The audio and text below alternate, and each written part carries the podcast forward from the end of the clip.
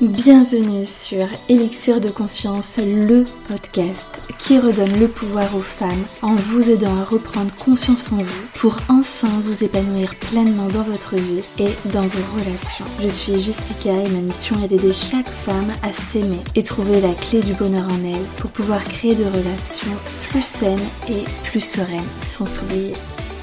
Pensez également à vous abonner et si l'épisode vous a plu, à mettre un 5 étoiles. Je vous souhaite une très belle écoute.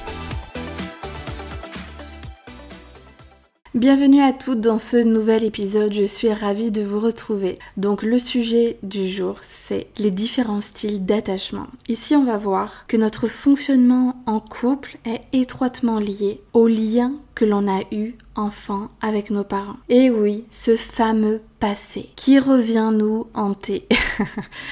Euh, non, sincèrement, vous avez, vous allez voir que rien n'est écrit dans le marbre, que peu importe votre style d'attachement, c'est pas grave, ça ne vous empêche pas d'être en relation avec des personnes et que rien n'est écrit dans le marbre. Vous pouvez adopter le style d'attachement que vous souhaitez pour plus de sérénité dans votre couple. On va détailler tout ça par la suite. Alors donc ici, je vais vous parler de la théorie d'attachement qui a été instaurée par un psychiatre qui s'appelle John Bowlby, qui a analysé quatre styles d'attachement en fonction de l'anxiété liée à l'abandon et du souhait d'éviter toute forme d'intimité. Le lien d'attachement provient en fait du besoin d'entrer en relation, de créer des liens forts, constants et significatifs avec les autres. En gros, la théorie d'attachement nous renseigne sur notre capacité à faire confiance à l'autre pour se laisser aller. Donc comme je vous disais, les liens d'attachement se créent dès l'enfance avec les personnes qui ont pris soin de nous. Donc très généralement, ça va être nos parents et ça va varier et ça va varier en fonction de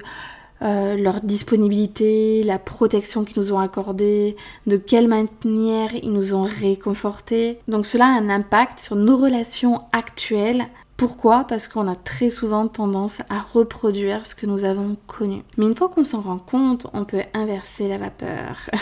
Donc je vous pose la question, est-ce que vous avez été un enfant aimé, cajolé ou peut-être plutôt négligé Donc selon la manière euh, dont vos parents sont occupés de vous, vous allez développer un des quatre styles d'attachement qu'on va voir ci-dessous et euh, bah, du coup qui détermine un petit peu votre style relationnel, c'est-à-dire comment est-ce que vous vous comportez avec les autres. Alors il y a aussi un, il y a un impact dans toutes vos relations, hein. ça peut être professionnel, euh, personnel avec vos amis, euh, avec vos amis, avec votre famille. Nous on va plutôt s'attacher à la relation de couple, mais voilà, en tout cas vous pouvez voir, généralement vous avez le même style d'attachement avec tout le monde. Hein. Voilà, je vous donne un exemple, si vous n'avez pas été suffisamment rassuré sur votre condition d'existence, si vous ne vous êtes pas senti aimé, vous allez avoir des difficultés à développer des relations saines avec les autres et avec vous-même.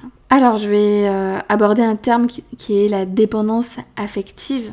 Donc très souvent, cette dépendance va s'installer pareil, dès l'enfance, c'est au même moment donc où l'enfant va développer son style d'attachement. Et c'est à ce moment-là, en fait, que la dépendance affective va se créer lorsque l'enfant a déjà pour idée qu'il ne mérite pas d'être aimé. Je vous laisse réfléchir.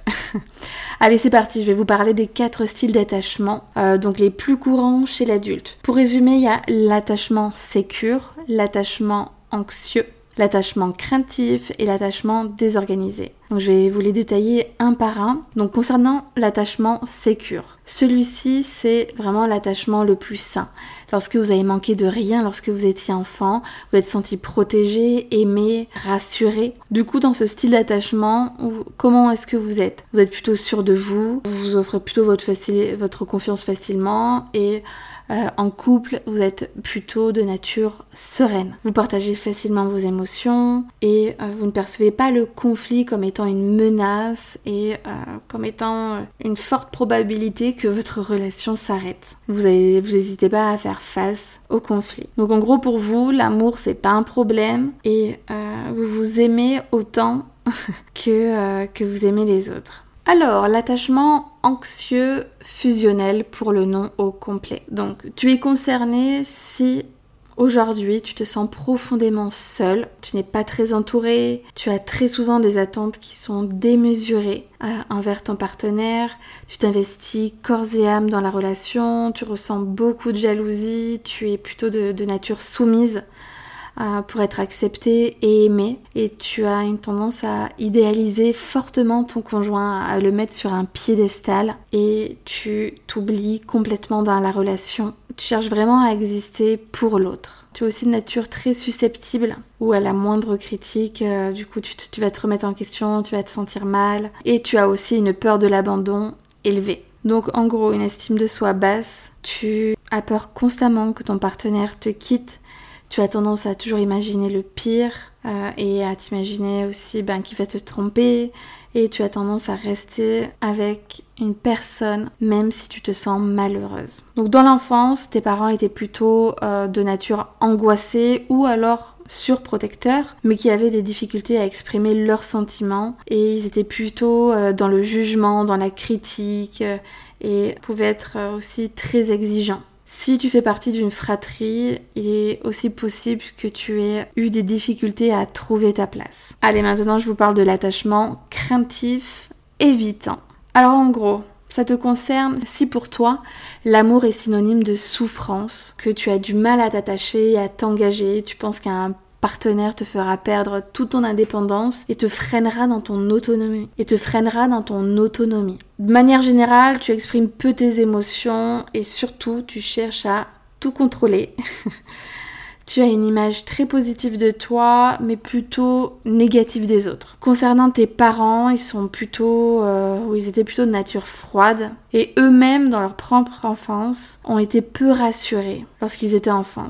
Alors, on passe au dernier style d'attachement qui est l'attachement désorganisé. En gros, c'est vraiment un mix entre euh, l'attachement craintif et l'attachement anxieux. Donc les deux derniers où en fait, bah voilà, selon tes humeurs, Parfois, euh, tu vas complètement euh, te refermer, ne plus parler, presque ne plus rien ressentir, et d'autres fois, tu auras une explosion d'émotions à ne pas savoir contrôler euh, ce que tu ressens. Donc on est plutôt sur des montagnes russes émotionnelles. Un coup ça va, un coup euh, c'est la descente aux enfers. Ton comportement il est plutôt imprévisible et tu oscilles un petit peu entre la froideur et l'explosion d'émotions. Tu es plutôt de nature euh, stressée, avec une faible estime de toi-même, plutôt tendance aux relations conflictuelles. Et tes parents étaient plutôt voilà, instable émotionnellement et ils te témoignaient que rarement leur amour est difficilement. Alors, surtout, ne prenez pas peur,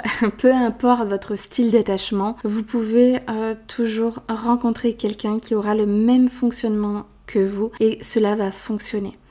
Voilà, on va essayer de voir un petit peu euh, quelles sont les relations euh, par rapport aux différents styles d'attachement qui fonctionnent bien. Bon, sans aucune surprise, si vous êtes sécure et que votre partenaire est sécure, évidemment, ça roule. ça marche. Euh, d'ailleurs, il y a eu plein d'études qui ont montré que les personnes qui avaient ce style d'attachement étaient en meilleure santé, se sentaient plus heureuses, avaient carrément une espérance de vie plus longue. Ensuite, si vous avez euh, un style d'attachement évitant et que votre partenaire l'est aussi, ça se passe bien aussi, ça fonctionne puisque vous avez tous les deux un grand respect de l'indépendance de chacun. Donc voilà, chacun respecte l'univers de l'autre, euh, chacun a ses temps libres, etc. Donc c'est ok. Euh, vous avez une relation anxieux-anxieux. Très généralement, ça va créer des relations qui sont quand même très intenses parce que tous deux, vous avez besoin d'être énormément rassurés, d'être présents à l'autre. Donc vous avez euh, une relation euh, qu'on appelle fusionnelle et voilà, vous ne voyez pas vivre l'un sans l'autre, donc ok, ça fonctionne aussi, même si ça peut être un peu tumultueux. Si ensuite vous êtes sécure et que l'autre a un autre style d'attachement, ça peut fonctionner aussi puisque le fait que vous soyez sécure, ça va avoir tendance à tirer l'autre vers le haut et qu'il lui-même va se sentir plus en sécurité. Donc voilà, ça va le porter vers le haut. Maintenant, je vais vous parler de la combinaison anxieux et évitant. Donc ça, c'est un type de relation qui concerne 60% des gens. Donc ça, c'est vraiment des blessures qui sont complètement à l'opposé. Il y en a un qui a besoin d'être rassuré et l'autre qui part à 10 000 km, qui a vraiment besoin de son indépendance. Donc autant dire que ça peut être... Euh, il peut y avoir quand même pas mal de frustration dans ce type de relation-là. Et c'est d'ailleurs comme ça que se créent aussi des relations toxiques qui sont difficiles à gérer lorsque on est anxieux. Et même si vous êtes évitant, puisque l'autre va toujours venir vous solliciter, vous demander euh, de le rassurer, de le complimenter, d'être présent, de lui montrer tout votre amour. Donc pour les deux, c'est vraiment anxiogène, c'est compliqué. Euh, donc là, ce qu'il faut faire, c'est vraiment de communiquer énormément et puis euh, essayer peut-être de développer une relation sécure. Alors en parlant de ça, vous allez vous demander, euh, bah oui très bien, euh, sécure sécure, c'est génial, mais comment je fais si je veux développer ce style d'attachement là Déjà, l'intérêt de le développer, c'est que quand on se sent en sécurité, on se sent en paix avec soi-même et on se sent beaucoup mieux dans ses talons. La vie est plus paisible, plus sereine. On arrête de se poser mille et une questions, les conflits ne sont pas des problèmes, on exprime nos émotions euh, de manière normale, on a des attentes mais pas démesurées, chacun fait son job, chacun a sa propre vie, chacun a ses centres d'intérêt, donc voilà, on se sent bien. Ça c'est vraiment, attachement sécure, c'est en gros une relation saine.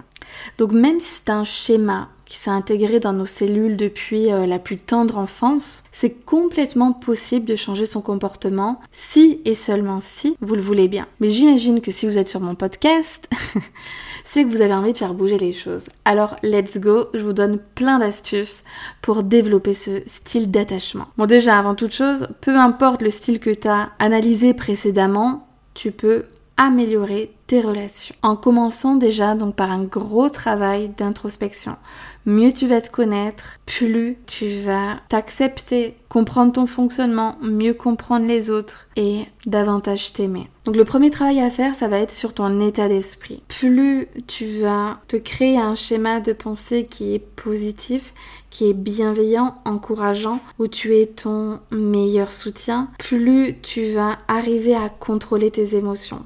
Parce que si tu veux contrôler tes émotions, ça passe par tes pensées. Donc plus tu vas te valoriser au quotidien, plus tu vas accepter euh, tes qualités comme tes imperfections, plus euh, tu vas pouvoir te sentir en paix avec toi-même et attendre beaucoup moins de l'autre.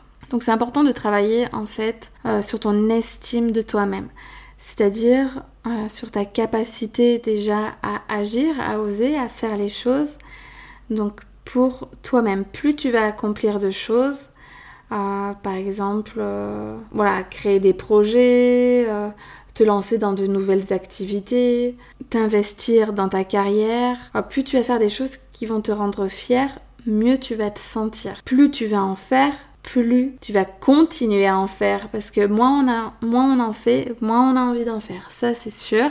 Je suis un peu répétitive, mais euh, voilà, pour bien que vous compreniez. Donc, faites des choses, agissez, ne restez pas comme ça.